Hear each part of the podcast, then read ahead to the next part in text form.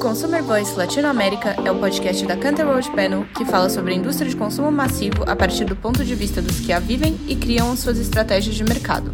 Os nossos convidados e especialistas contarão sobre suas vivências e compartilharão suas experiências para te inspirar. No final do ano, começamos a ver a venda de alguns itens sazonais. As proteínas comemorativas, que são parte desses itens, também tomam conta dos supermercados na época das festas de final de ano.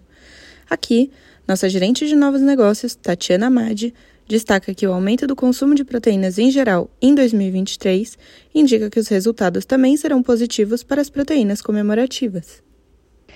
Com o aumento do consumo de proteínas no lar agora em 2023, a expectativa é que para as proteínas comemorativas o ano seja positivo.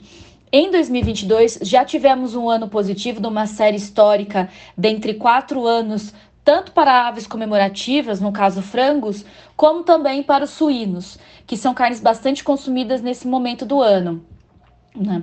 Claro que a carne bovina aparece também aqui como um destaque para momentos como churrasco e outros momentos de comemoração né, que acontecem no final do ano. Então, um cenário positivo, sim, para as proteínas comemorativas neste final de ano. As aves especiais, como Chester e Peru, são muito presentes nas mesas de Natal, mas muitas vezes acompanhadas de outras proteínas na hora de celebrar. Dependendo da escolha da família, também são feitas celebrações sem carne, com proteínas alternativas. Obrigada por escutar o nosso podcast.